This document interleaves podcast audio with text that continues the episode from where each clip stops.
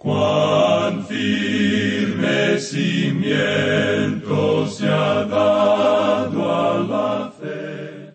A través de la Biblia, un análisis de la Biblia libro por libro que le ayudará a crecer espiritualmente. Estos estudios fueron diseñados por el doctor J. Vernon McGee. Acompáñenos en este fascinante recorrido a través de la Biblia. La palabra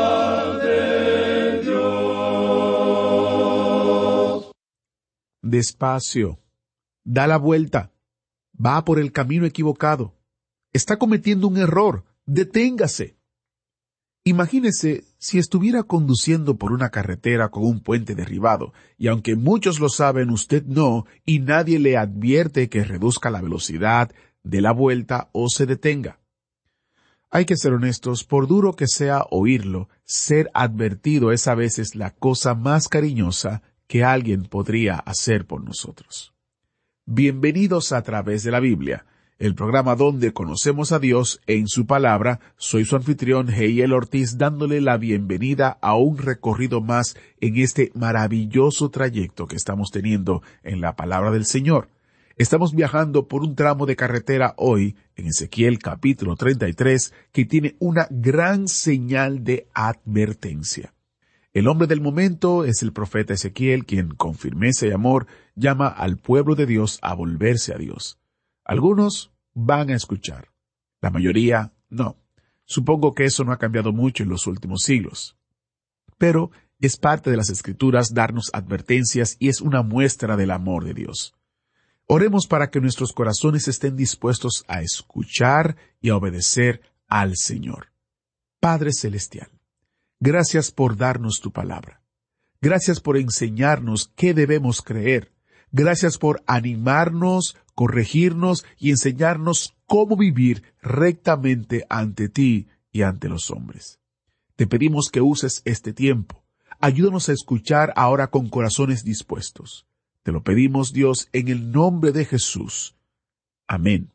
Ahora busque su Biblia o encienda su Biblia en Ezequiel capítulo 33, porque iniciamos nuestro recorrido bíblico de hoy con las enseñanzas del Dr. Magui en la voz de nuestro maestro Samuel Montoya. Bien, amigo oyente, espero que usted tenga su Biblia a mano y que haya localizado ya el capítulo 33 de este maravilloso libro de Ezequiel que estamos estudiando. Entramos hoy en la última división principal de este libro. De aquí en adelante, en los capítulos 33 hasta el 48, que es el último capítulo, vamos a ver la gloria de Dios y el reino venidero. El cambio que se nota aquí es algo extraordinario, y vamos a destacar esto al seguir adelante en este pasaje en particular. En el capítulo anterior, es decir, el capítulo 32, vimos que finalizaba con las predicciones en cuanto a las naciones que rodeaban a Israel, naciones que eran vecinas a la tierra de Israel. Había una relación estrecha entre ellos, por supuesto. En realidad había parentesco de sangre. En esta sección que comenzamos hoy, Ezequiel regresa a Jerusalén, y Jerusalén e Israel serán sus temas, pero no de la forma en que lo hizo anteriormente. Hasta el capítulo 25, todo señalaba hacia la destrucción de Jerusalén, y él profetizó eso. Eso ya ocurrió, y se demostró que los profetas falsos estaban equivocados podríamos decir que inmediatamente él salió del aire. Él quedó silencioso, mudo, como se nos dice aquí. Él no podía hablar. Es decir, él estaba hablando, pero ya no habla más de Jerusalén. Luego él presentó esas profecías sobre las naciones que rodeaban a Israel, y que encontramos en los capítulos 25 hasta el 32.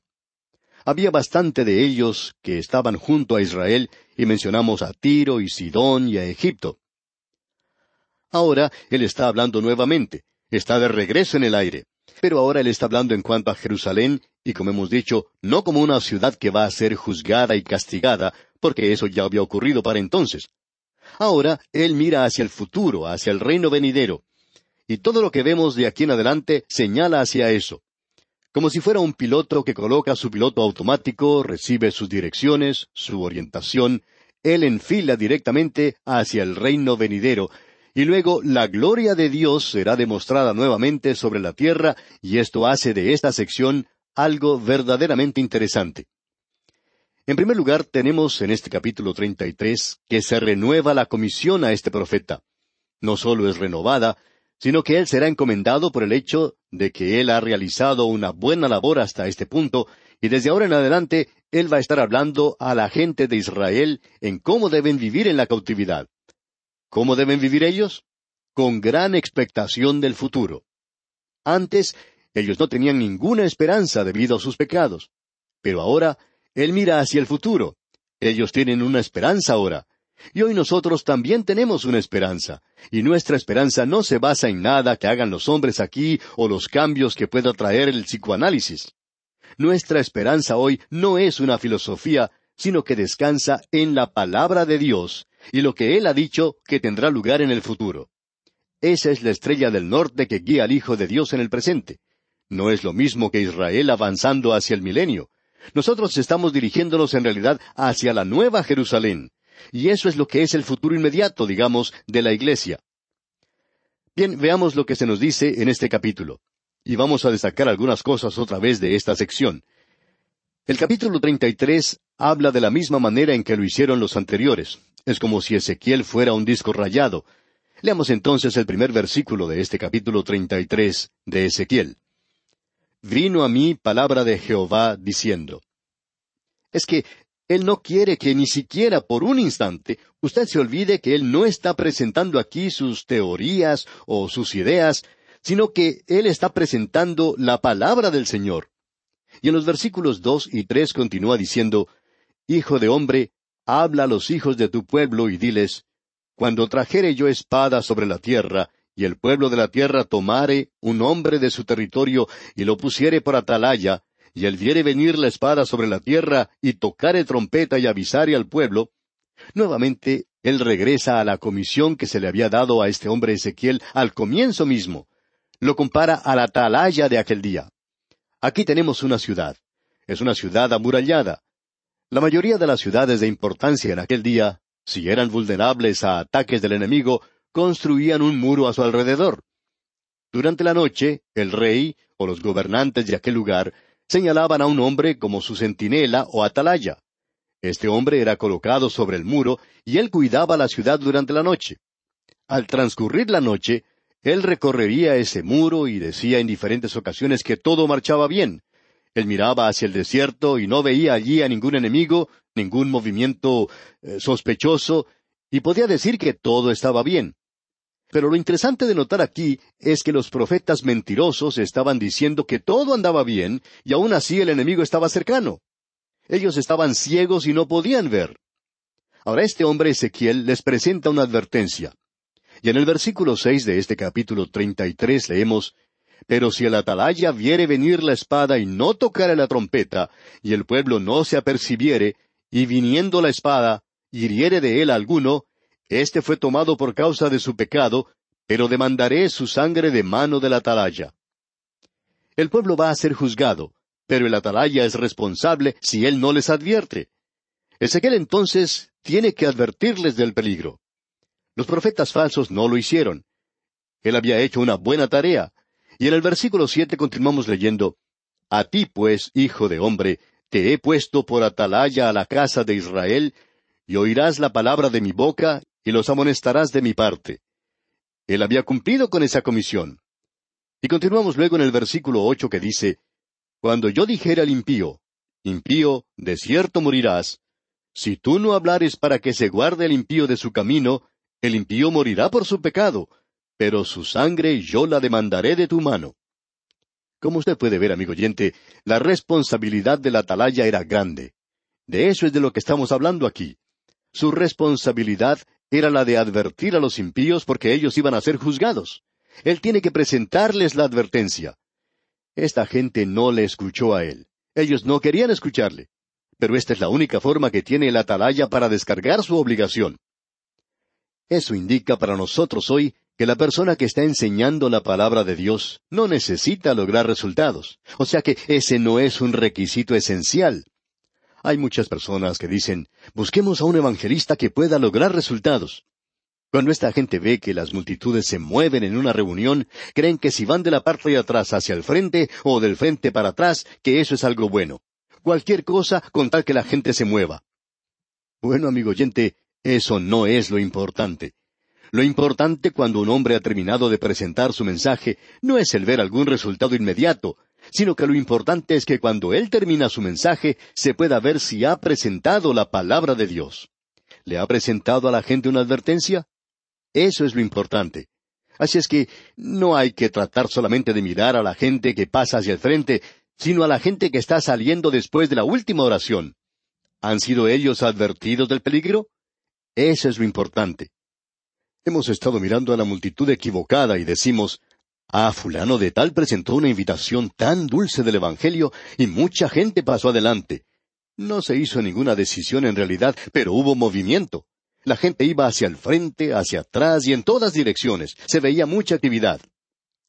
Sin embargo, amigo oyente, lo importante para el predicador que está presentando la palabra de Dios es si está advirtiendo a la gente del peligro en que se encuentra. Permítanos aclarar aquí que nosotros le damos las gracias al Señor cuando vemos resultados. De vez en cuando leemos cartas de personas que han aceptado al Señor Jesucristo como Salvador por haber escuchado la predicación de la palabra de Dios. Nos regocijamos en eso. Pero hablando honradamente, nosotros debemos presentar la palabra de Dios. Y tenemos que estar seguros de que la persona que lo escucha y que no hace nada ha sido advertido apropiadamente. Si no lo es, entonces nosotros somos los responsables. Esa es la razón por la cual nosotros la presentamos aquí en este programa de la forma en que lo estamos haciendo. Y esperamos que la gente se entere y que tenga el conocimiento salvador de Jesucristo. Bien, sigamos adelante y leamos el versículo once ahora de este capítulo treinta y tres de Ezequiel. Diles, Vivo yo, dice Jehová el Señor, que no quiero la muerte del impío, sino que se vuelva el impío de su camino y que viva. Volveos, volveos de vuestros malos caminos. ¿Por qué moriréis, oh casa de Israel? Lo que aquí se dice es muy obvio. Dios no quiere juzgar. Eso es algo extraño para el Señor. Usted recuerda que Isaías hizo referencia a eso. Y Él quiere salvarles, y Él les está urgiendo a que se vuelvan a Él y que acepten la vida. Ahora estas personas tenían otra queja. Estaban diciendo que Dios no era justo en su juicio. Veamos lo que dice entonces el versículo 17 de este capítulo 33. Luego dirán los hijos de tu pueblo, No es recto el camino del Señor, el camino de ellos es el que no es recto. Estaban diciendo que Dios no era justo en su juicio.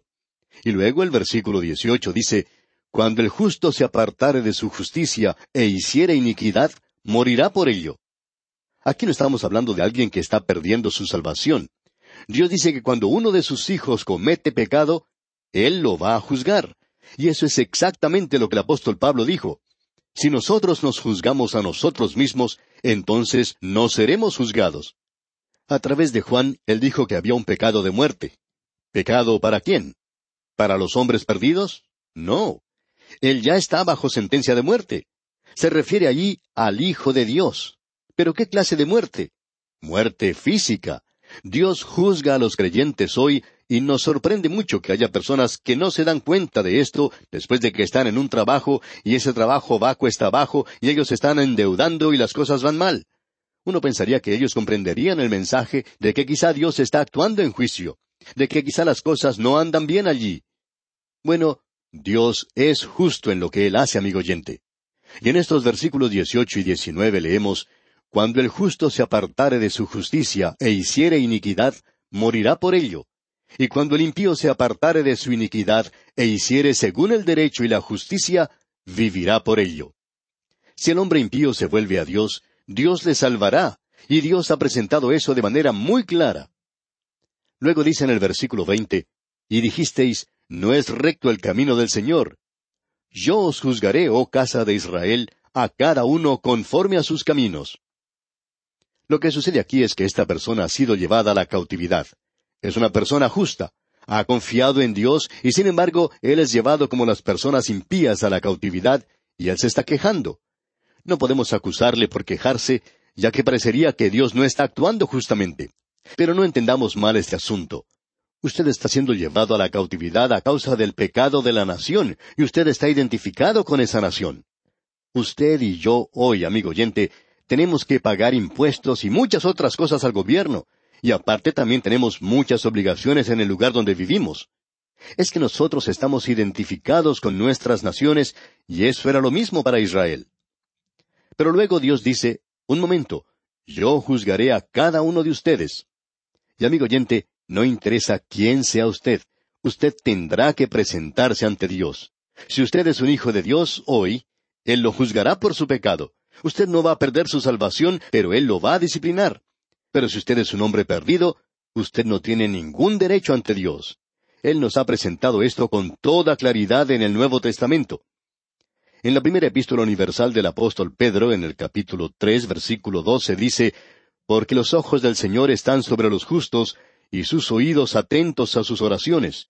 Pero el rostro del Señor está contra aquellos que hacen el mal. Dios no dice que Él no va a escuchar las oraciones de los impíos. Él simplemente dice que escucha las oraciones de los justos. Y Él no tiene ninguna obligación de escuchar a los demás. Pero si el hombre impío clama al Señor, entonces Él le librará. Pero el hombre impío no tiene ningún derecho o reclamo que hacerle a Dios. Cuando usted escucha a la gente decir, ¿por qué permite Dios que ocurra esto? y esa persona no es salva, bueno, amigo oyente, esa persona no tiene ningún reclamo que hacerle a Dios. Dios es justo y Él está juzgando a un mundo perdido. Y muchas veces nosotros nos olvidamos que este es su mundo. Notemos ahora en la forma clara y directa en que Él nos habla en esta sección del libro de Ezequiel. Leamos el versículo 21. Aconteció en el año duodécimo de nuestro cautiverio, en el mes décimo, a los cinco días del mes, que vino a mí un fugitivo de Jerusalén diciendo, La ciudad ha sido conquistada. Ezequiel ya ha profetizado, pero él no tenía ninguna información. Dios le dijo que la ciudad había sido destruida. Y a esa hora su propia esposa falleció, en el mismo día.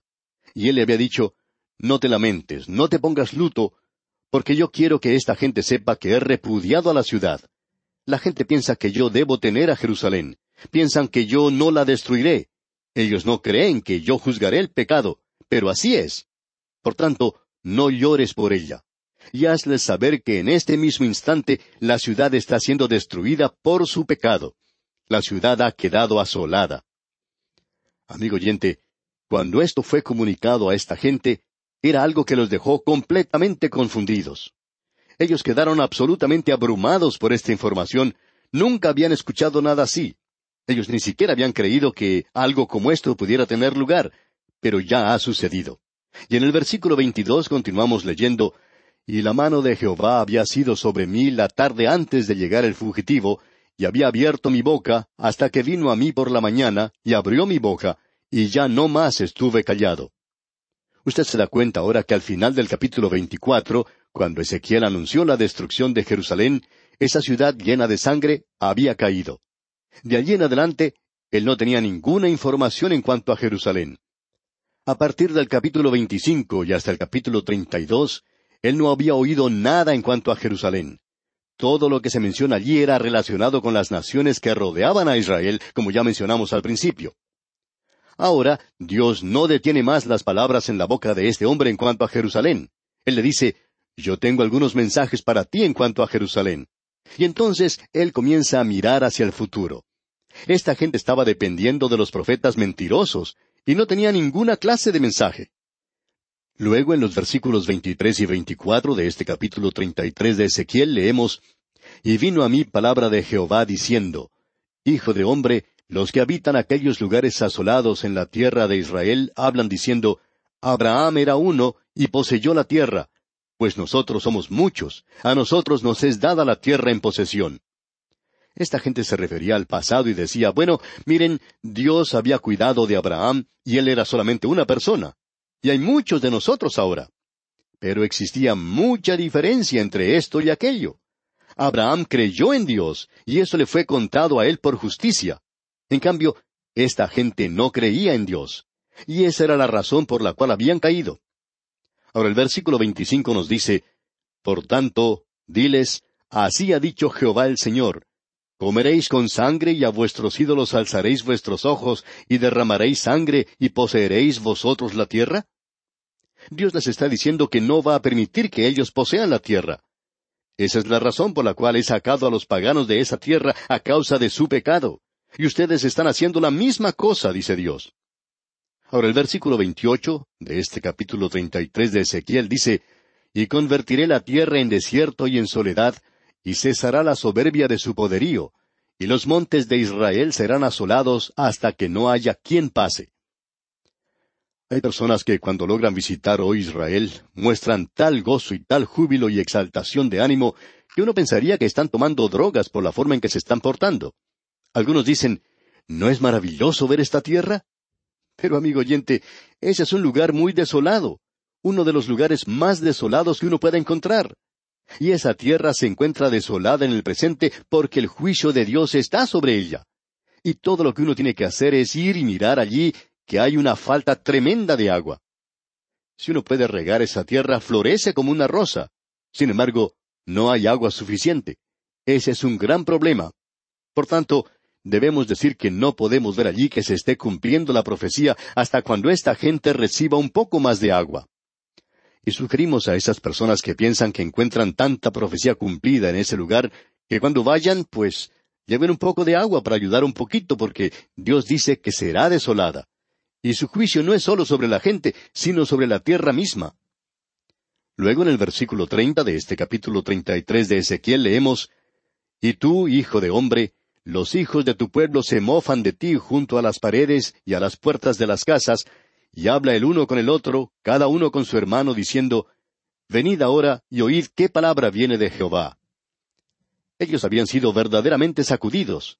Van a escuchar lo que él tiene que decir ahora, pero ellos no van a seguirle. Leamos el versículo 31.